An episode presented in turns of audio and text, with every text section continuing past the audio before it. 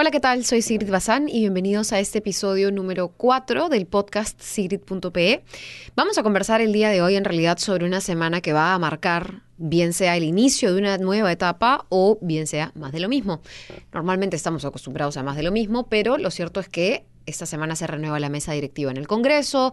Esta semana se podría decidir ya de manera definitiva lo que ocurre o lo que va a ocurrir con Keiko Fujimori gracias a su casación.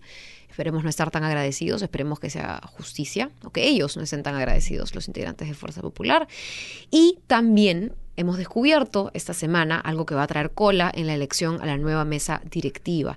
Estas consignas en los chats de la botica, porque hay nuevos chats, no se ha terminado de descubrir realmente cómo funcionaba esta, la que primero fue Mototaxi, ahora fue la Botica, y finalmente no sabemos actualmente qué usarán para coordinar, pero claramente sin una Keiko Fujimori o una líder clara, van a tener que coordinar por algún lado. Esta consigna es básicamente la siguiente y le cito de manera textual. Aquí no hay libertad de conciencia. Esas son las palabras de una congresista de Fuerza Popular, cuyo nombre es, redoble de tambores, no es secreto, Alejandra Aramayo están en una conversación, comienza a tipear Milagros azar de la Torre. Al final dirán que Fuerza Popular lo blinda y no come otorongo, dice Milagros Salazar. Y Alejandra Aramayo responde, aquí el voto es partidario, ¿no? Aquí no hay un tema de libertad de conciencia. ¿Y quién lo afirma o lo reafirma? Úrsula Letona que contesta, exacto. Colegas, debemos ser firmes. Son básicamente las mismas congresistas, las mismas representantes, las que decían, ¿no es cierto?, que tenían que pararse, aplaudir, votar, incluso coordinaban votar descoordinado. No sé si ustedes se acordarán, pero hubo un momento en la cual o en el cual votaciones partidas luego se veían coordinadas en el chat de la botica y decían, no, bueno, los más antiguos vamos a votar en contra de la cuestión de confianza. Esto fue para el voto de la cuestión de confianza. Y bueno, las otras personas que puedan mostrarse o aparecer como más dialogantes podrán votar a favor de la cuestión de confianza. La idea final, y decían todo esto en el chat, es que se apruebe la cuestión de confianza, ¿no? Pero no vamos a votar en bloque para que se vea que hay pluralidad. Pluralidad, mis polainas, disculpen. Cero pluralidad. Lo vimos en esa coordinación, lo vemos ahora cuando Aramayo dice que no hay un tema de libertad de conciencia. Y esto ha sido además una revelación, unos chats publicados gracias a la unidad de investigación que dirige Ángel Páez aquí en la República. Y finalmente nos da a entender varias cosas, que las formas no han cambiado, que el Fujimorismo sigue operando tal cual. Y además, creo yo que a raíz de todo lo que ha pasado podemos seguir pensando que la organización criminal, de acuerdo a la Fiscalía de los Cuellos Blancos del Puerto, sigue operando. Lo hemos visto en todo el proceso de casación al que hemos llegado, en donde hay jueces con audios, en donde conversan con César Inostroza y que igual se toman la atribución, o se tomarán la atribución, de decidir sobre la casación de Keiko Fujimori. Es más, Cuarto Poder ha revelado a través de un informe de Anuska Buenaluque que un colaborador eficaz habría testificado que sí hubo reunión entre César Inostroza y Keiko Fujimori, cosa que ya varios sospechábamos, a ver qué otra señora acá de la fuerza número uno existe o existiría. Pero esta declaración de un colaborador eficaz sería aún más clara porque pone fecha, pone lugar, pone hora, pone personas en una reunión en donde habrían estado, por ejemplo, no solo Cesarino Nostroza y Keiko Fujimori, sino la congresista Cecilia Chacón. Y claro, lo que hace el dominical al momento de investigar la declaración del colaborador eficaz es ver si es que estos datos coinciden. El colaborador dijo que la reunión había sido llevada a cabo en un inmueble del distrito de Miraflores. Y evidentemente pasan a investigar si la congresista Chacón tiene o no casas en Miraflores. No hay inmuebles a nombre de la congresista Chacón en Miraflores, pero, oh sorpresa, Cuarto Poder se topa con la casualidad de que el esposo de la congresista Chacón sí registra una vivienda en el distrito. Entonces, todavía caben dudas o podría tener espacio el Fujimorismo para defenderse, seguro, todavía, seguro insistirán, ¿no es cierto? Se creerán ellos mismos la mentira y dirán, no, la señora K no es Keiko, Keiko nunca se reunió con Inostrosa. Pero la verdad llega tarde o temprano y ya hemos tenido a políticos mintiéndonos en nuestra cara Toledo, Toledo Manrique es el claro ejemplo. Dicho sea de paso, no hemos tenido un programa especial y dedicado a Toledo, pero lo vamos a tener porque la investigación a Toledo no se ha agotado. Y paso aquí a hacer un breve paréntesis sobre el tema para contarles que otra de las cosas muy importantes que se deciden esta semana ya acercándonos al día viernes, es si Toledo va a contar o no con un abogado asignado por el Estado federal o si es que va a poder seguir teniendo en su bufete de abogados la defensa que le corresponde, además de leerle todo el proceso e indicarle, ¿no es cierto?, con cronograma en mano, cómo será este proceso de extradición contra el expresidente Alejandro Toledo Manrique. Este viernes entonces va a tener que nuevamente presentarse a una audiencia, definir a su defensa, definirá fechas de cronograma. Evidentemente todavía no se pueden hablar de plazos porque esto va a tener que pasar por la corte que ya indicó el señor Toledo tiene que mantener eh, calidad de detenido, continúa, ¿no es cierto?, este chaleco rojo que nos marcó a muchos y que continúa además diciéndose, habla de la peligrosidad del delito, hay varios códigos de chaleco, naranja, azul y rojo. Bueno, digamos, si los ponemos en orden sería azul, naranja y rojo. Rojo por delitos de alta gravedad.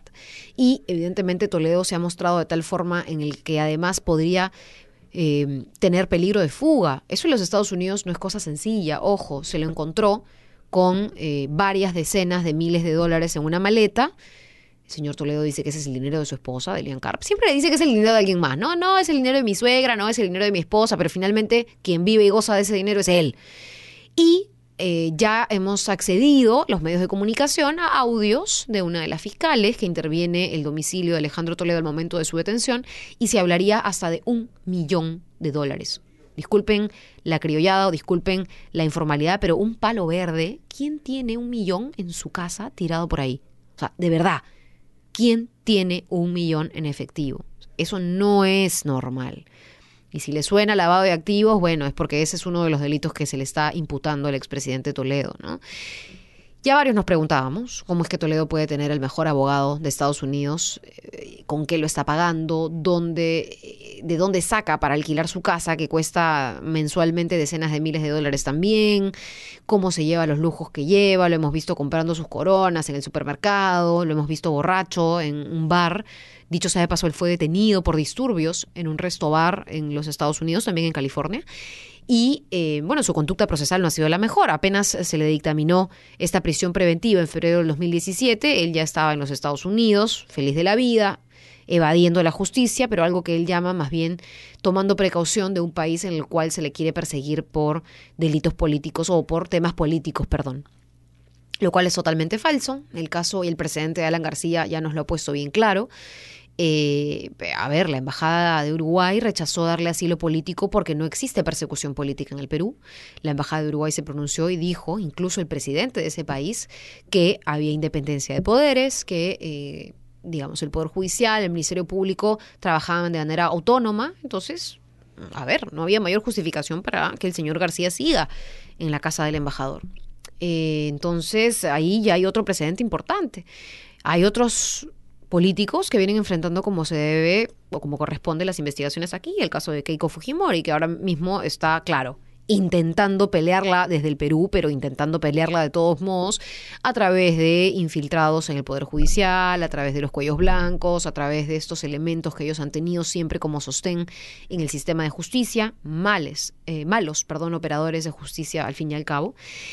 Y es la fórmula que la ex candidata presidencial ha encontrado para intentar salirse con la suya. Otros han decidido huir. Vea usted si hay forma de evaluar o medir cuál es mejor, cuál es peor, o si simplemente es más de lo mismo.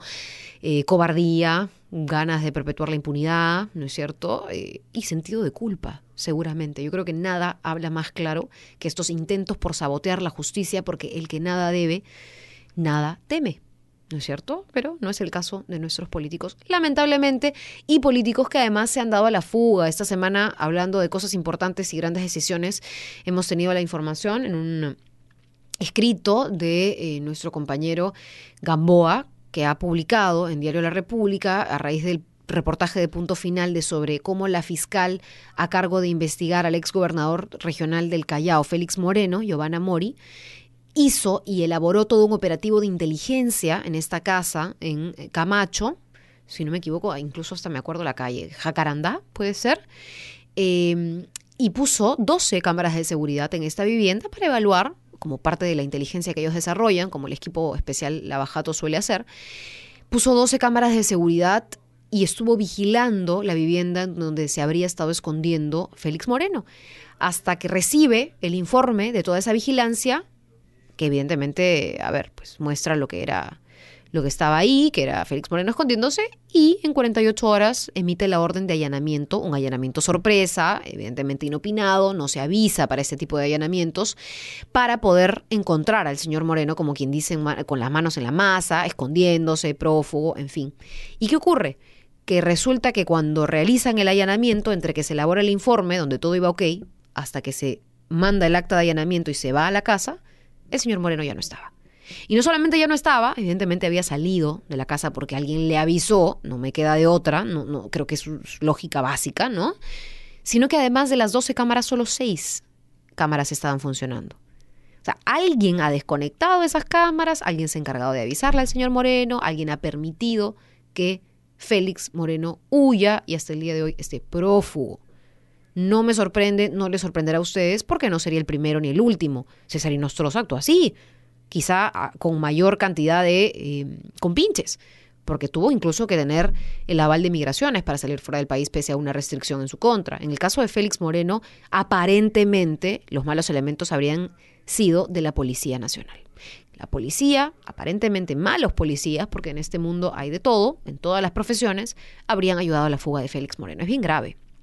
Bien grave que no nos estemos dando cuenta. Bien grave que incluso haya un congresista que pasa piola que todavía no aparece, que es el señor Edwin Donaire. Se supone que su cabeza tiene precio, lo han puesto en la lista de recompensas del eh, Ministerio del Interior, pero no es suficiente. No es suficiente porque la idea es prevenir, no es esperar a que ya todos se nos vayan y estar tratando de capturar prófugos. La idea es, y por eso además mucha gente decía, oigan, ¿cómo vamos a hablar de un abuso de prisión preventiva en un país en el que todos se van? Sí, hay un debido proceso, sí, hay temas que evaluar, pero el peligro de fuga es crucial para asegurar las investigaciones.